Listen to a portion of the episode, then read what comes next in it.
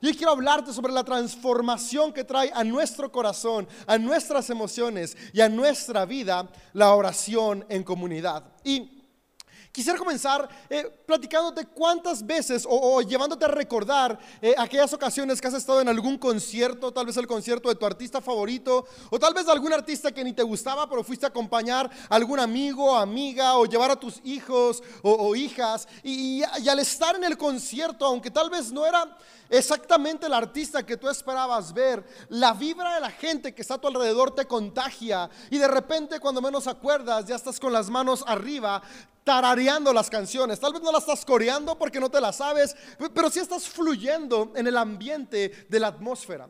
Sabes, eh, cuando era, e, e, era, universitario, estaba en la Ciudad de México y estaba estudiando música. Y algo que a mí me encantaba era conciertos, ir a tocadas, ir a eventos, porque la energía que se siente cuando la música está en vivo es única e irrepetible. ¿Sabes por qué pasa esto? Lo que pasa es que los seres humanos somos energía y la energía se transmite. Todo lo que tú y yo hacemos es por la energía que está en nosotros. Energía motora que nos permite caminar, energía eh, eléctrica que nuestros pensamientos logran acomodar cada una de las sintaxis que suceden en nuestras neuronas, si cada uno de los pensamientos que tenemos, recuerdos que tenemos, memorias que tenemos, son circuitos electrónicos creándose en nuestro cerebro. Somos energía pura en todas sus expresiones. Nuestro cuerpo produce calor, somos energía eh, térmica y, y podríamos analizar de una manera científica y darnos cuenta cómo somos energía en constante movimiento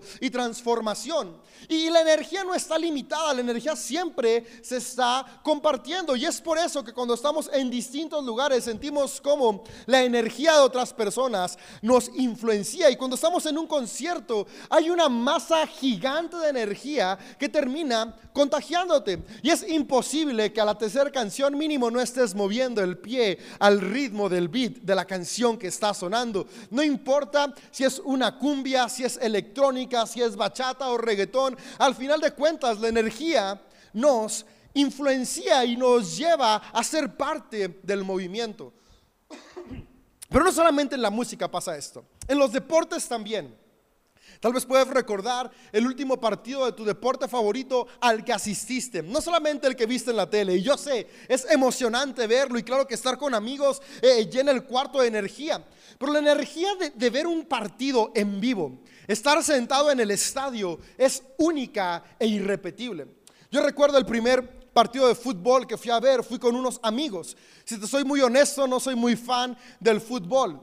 Ya sé, para ser mexicano eso es raro. Sé que le voy a León, el equipo del cielo, pero ni siquiera sé quiénes son sus jugadores. Así que para que veas qué tan villamelón soy eh, en cuestión de fútbol. Pero el primer partido que fui no sabía quiénes eran los jugadores. Si te soy muy honesto, ni siquiera recuerdo bien cuáles eran los dos equipos que estaban jugando. Te estoy hablando de hace unos 20 años.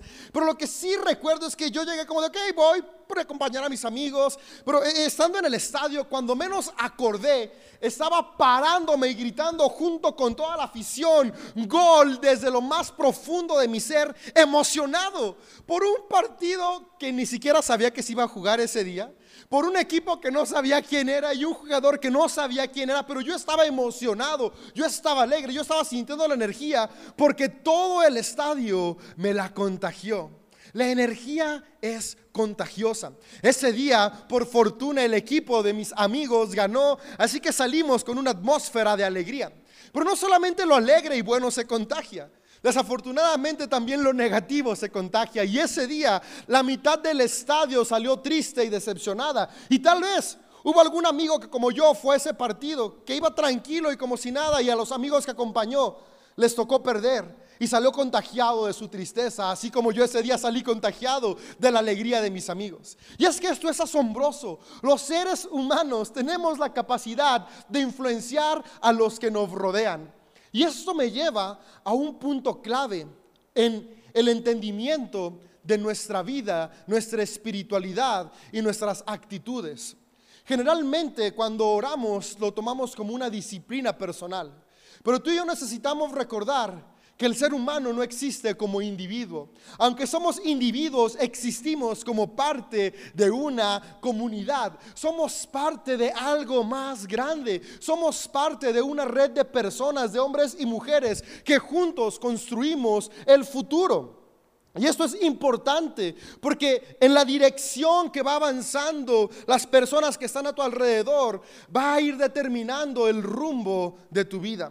Hay un dicho que está por ahí que dice que somos el resultado de las cinco personas más cercanas a nuestra vida.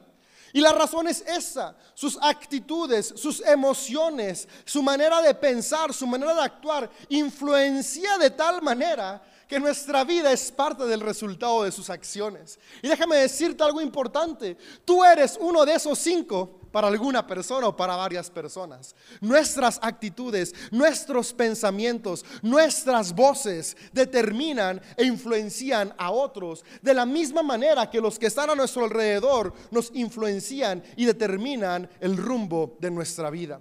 Y algo que me encanta de la oración colectiva es que la oración colectiva tiene ese fin, inspirarnos en grupo y juntos alentarnos, animarnos y ser transformados. Hemos visto a lo largo de esta serie que la oración es un proceso de transformación y la oración colectiva es justamente eso, un momento en el cual juntos nos unimos para ser transformados en nuestra mente y corazón. Y el que venía sin esperanza, después de un momento de oración colectiva, su corazón pueda ser lleno de esperanza. El que venía sin ánimo, su corazón pueda cobrar vitalidad. El que venía con pensamientos de fracaso pueda recobrar esperanzas, expectativas y ser lleno de fe de que hay un mejor mañana. La oración colectiva es el momento preciso en el cual podemos animarnos unos a otros, en el cual podemos experimentar de manera palpable y ejercer lo que decimos constantemente en CDO. No se trata de individuos, se trata de comunidad, no se trata del yo, se trata del nosotros. ¿Por qué?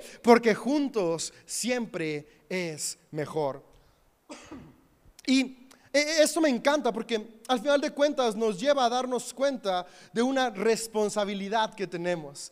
La oración colectiva es el momento en el cual podemos influenciar de manera positiva en los que nos rodean. Sabes, hay días que tal vez tú y yo necesitamos esa influencia. Pero también hay días en los que a ti y a mí nos va a tocar ser la influencia positiva para el que está a nuestro lado. Sabes, la oración colectiva no se trata de reunir un montón de voces para que Dios nos escuche. No es como en la tierra suceden cosas políticas, no hay cuestiones en la política que si juntas una X cantidad de firmas logras que una legislación avance o, que algún problema se resuelva. Quieres que pongan un parque en tu colonia y es ok, júntenme 100 mil firmas y después de esas 100 mil firmas construimos el parque en la colonia. Y en ocasiones llegamos a pensar que la oración es eso. Entre más gente ore, Dios nos va a escuchar. Como si Dios estuviera sordo y ocupara escuchar un montón de voces para alcanzar a escuchar nuestra plegaria.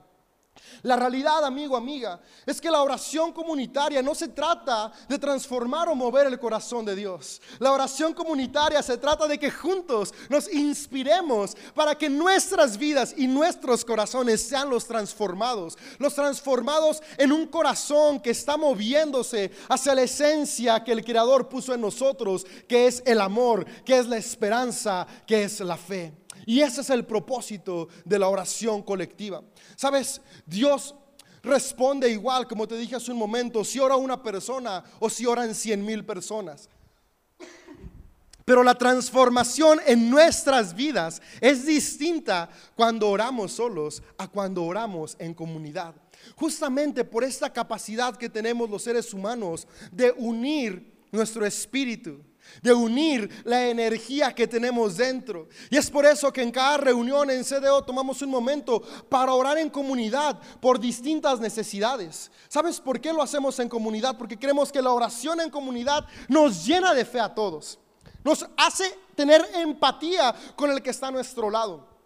Cuando oramos por alguien que está enfermo, desde nuestro corazón sabemos que Dios escucha igual si lo hace uno solo, así lo hacemos todos. Pero cuando lo hacemos todos, la iglesia se concientiza de lo que le está sucediendo a la misma iglesia. Si decimos que la iglesia somos un cuerpo, en la oración colectiva es cuando nos damos cuenta cómo está el cuerpo al que pertenecemos. Si decimos que como sociedad somos un cuerpo, somos una ciudad, somos una familia, cuando oramos nos damos cuenta del estado de nuestra ciudad. Tal vez hay ocasiones en las cuales la vida va sonriendo para nosotros.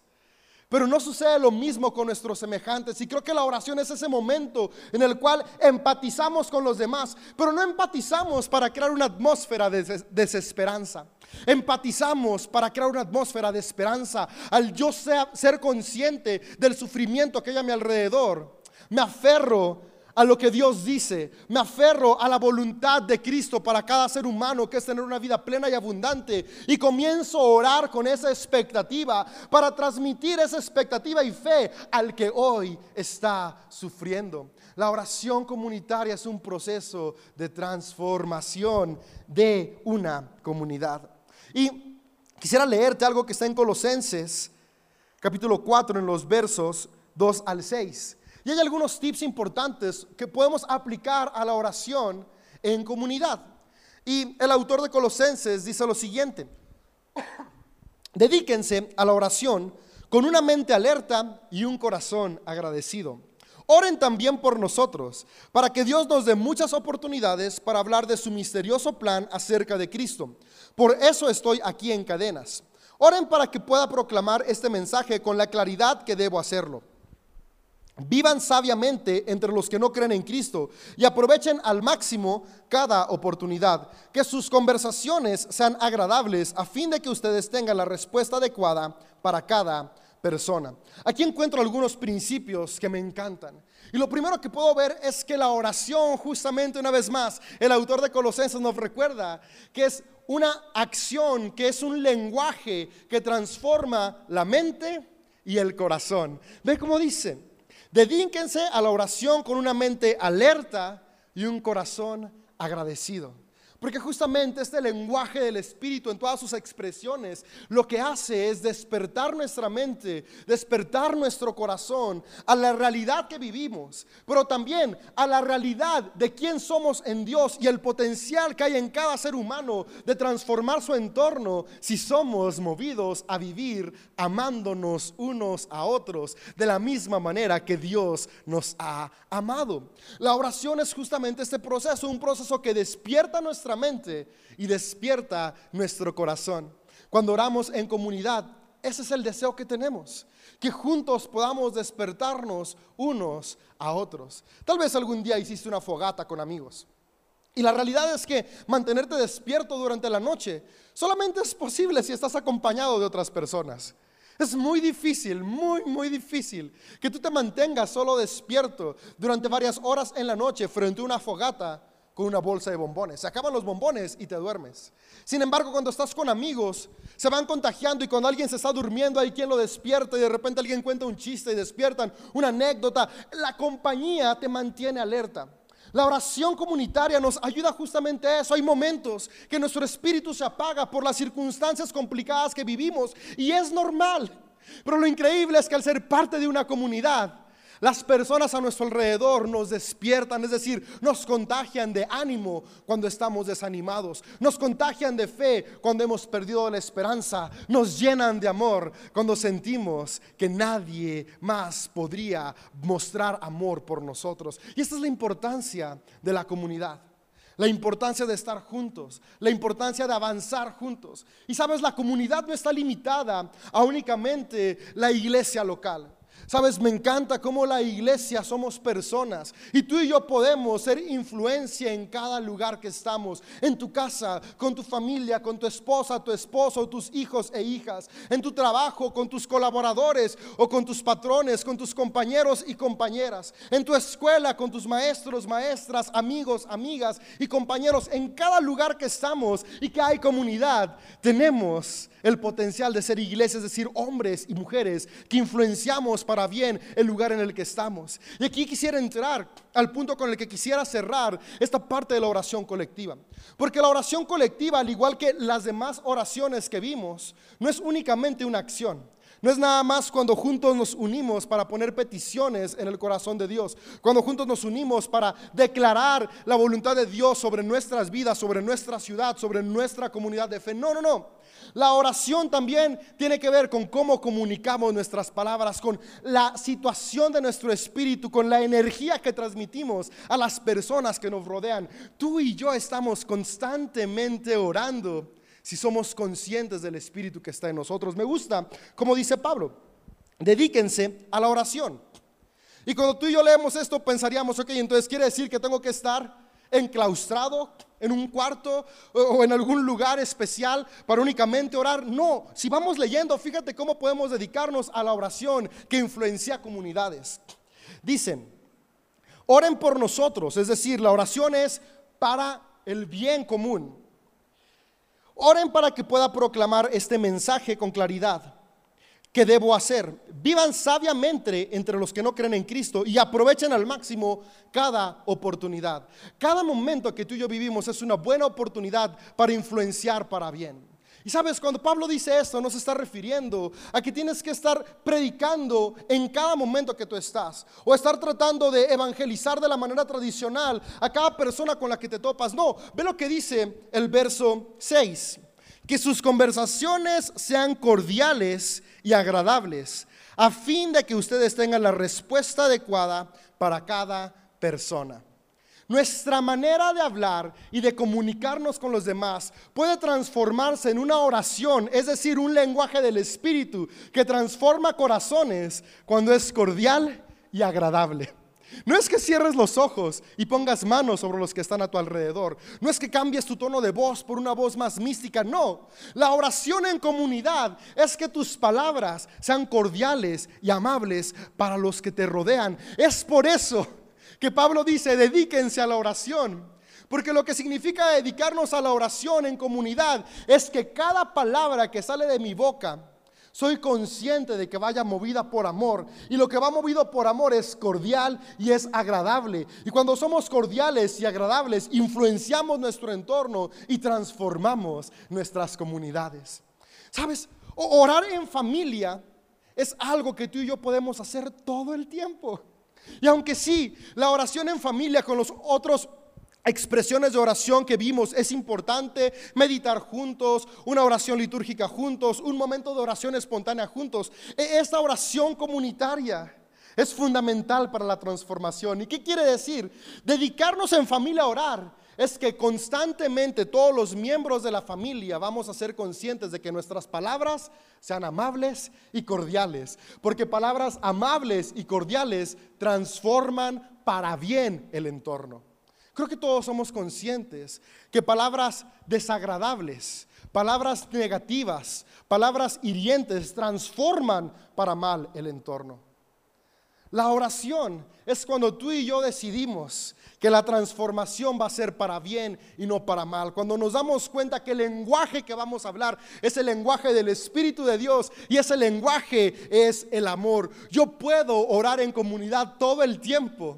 Todo el tiempo que de mi boca salen palabras cordiales y amables. Amigo, amiga, ¿cómo estamos hablando en nuestro entorno? ¿Deseas dedicarte a la oración constantemente? ¿Para qué? Para que mentes y corazones sean transformados. Ahí está la clave. Hablemos de manera positiva, constructiva. Pongámonos los lentes de Dios para ver a las personas. Y con esto quisiera ir aterrizando. ¿Cómo puedo yo tener este tipo de conversaciones? Es que David, no sabes cómo es la vida. ¿Cómo esperas que hable de manera cordial y amable con las circunstancias que me rodean? No sabes cómo son mis compañeros de trabajo. No sabes cómo es mi familia. Es imposible tener esta actitud de transformación en el ambiente que estoy. ¿Sabes? Te entiendo. También tengo dificultades, también tengo frustraciones, también tengo momentos en los cuales parece que el lenguaje positivo es lo menos que puede salir de mi boca. Sin embargo, me gusta que la espiritualidad se basa en la fe. Y la fe es cuando podemos poner nuestra vista no en nuestras circunstancias, sino nuestra vista en lo que puede ser, basado en el potencial que Dios puso en cada uno de nosotros. Hoy puedo estar atravesando una circunstancia complicada. Hoy las personas a mi alrededor pueden ser personas que, que no me llevan a desear decir nada agradable. Sin embargo, si yo me conecto con el Espíritu de Dios y por eso se vuelve una oración, porque se convierte en algo espiritual, y abrazo la fe, que es decir, puedo ver más allá. Y comienzo a declarar y a ver a mi alrededor como Dios lo ve. Puedo hablar afirmación, puedo hablar vida, puedo hablar cordial, aún en medio del dolor, la desesperanza y la opresión. ¿Y por qué esto es importante? Porque al final de cuentas, una palabra cordial va a comenzar a transformar no solo mi corazón, sino el corazón de los que me rodean. Y tal vez el día de hoy no hemos tenido oraciones comunitarias, es decir, no hemos estado hablando vida a nuestro alrededor. Y, es un ambiente negativo en el cual nos movemos en nuestra familia, en nuestro trabajo, nuestros amigos. Pero así como en el fútbol, la emoción se contagia. Así como en un concierto de música, en eh, eh, la emoción se contagia.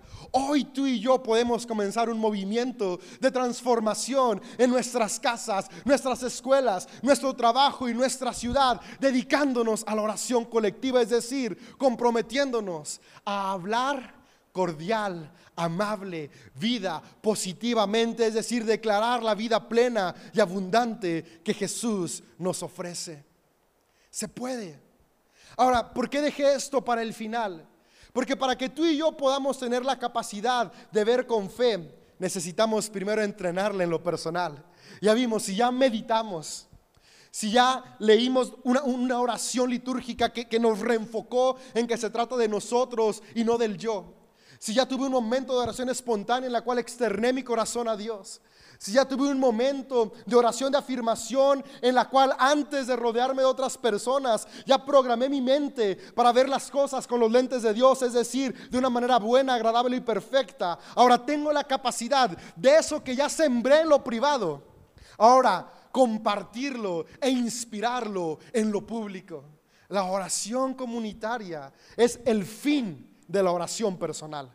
Sabes, la oración personal no es para ser mejor yo. La oración personal es para estar capacitado y equipado para orar en comunidad. Es decir, para que mi lenguaje sea movido por el Espíritu, el Espíritu de amor que transforma familias, ciudades y naciones. La oración contagia esperanza. Mis palabras y actitudes influyen en mi entorno. ¿Qué estoy contagiando el día de hoy? ¿Esperanza o desesperanza? Hoy podemos decidir comenzar a contagiar más esperanza que desesperanza. En estos días me di cuenta, mi hija Eleonor entró en los terribles tres. Sus berrinchas han sido completamente distintos a lo que eran antes. Y, esta semana y la pasada me di cuenta que, que había caído en el juego del egoísmo, donde me frustraba tanto no saber qué hacer como papá, que empecé a hablar de desesperanza. Y, y en estos días, especialmente la noche de ayer, me pegó muy fuerte ver mi actitud, cómo estaba comenzando a afectar a mi hija. Y me di cuenta que cada uno de nosotros tenemos esta capacidad. Y me di cuenta que no se trata de la oración antes de dormir sino se trata de la oración continua, es decir, el lenguaje de mi espíritu es un lenguaje de amor o de egoísmo. Y mientras preparaba este mensaje, me arrepentí en mi corazón y dije, tengo hoy la capacidad de decidir qué voy a contagiar en mi hogar, esperanza o desesperanza. No se trata de los terribles tres de mi hija, se trata de dónde está hoy mi corazón. Y quisiera inspirarte lo mismo. Yo no sé qué situación estás viviendo. Pero lo que yo sí sé es que hoy tú puedes decidir dónde vas a poner tu corazón. En una oración continua de esperanza o vamos a seguir extendiendo o contagiando egoísmo que trae desesperanza. La segunda cosa que, yo veo aquí es, es y, que nos anima, Pablo, es al final de cuentas darnos cuenta que para pasar a esta oración de esperanza, tenemos que morir al egoísmo. Y se trata del nosotros, no del yo. Y sé que esto lo he mencionado en cada mensaje de la oración, pero es que ese es el centro de la oración. La oración no es obtener algo de Dios, la oración es ser transformada por el Dios que ya está en mí. Y el Dios que ya está en mí me invita a tomar mi cruz cada día morir al egoísmo para vivir amando como Él nos ama. Amigo, amiga, la oración en comunidad tiene el potencial de transformar. Sí, oremos cada domingo por las necesidades que hay. Sí, toma un momento para orar en familia, alguna oración litúrgica. Sí, toma un momento para orar en tu trabajo. Pero por sobre todas las cosas, dedícate a la oración que Pablo nos anima en Colosenses. Una oración que es un lenguaje que siempre habla vida. David, ayer ya no hablé vida. Es más, hace cinco minutos ya no hablé vida. ¿Qué pasa? Cada momento es una nueva oportunidad. No hablaste vida ayer, no por eso te pongas la etiqueta del que no puede hacerlo. Hoy puedes comenzar y hablar esperanza donde quiera que tú estés. Recuerda, la oración personal solamente es el momento que nos capacita para la oración en comunidad, que nos transforma unos a otros.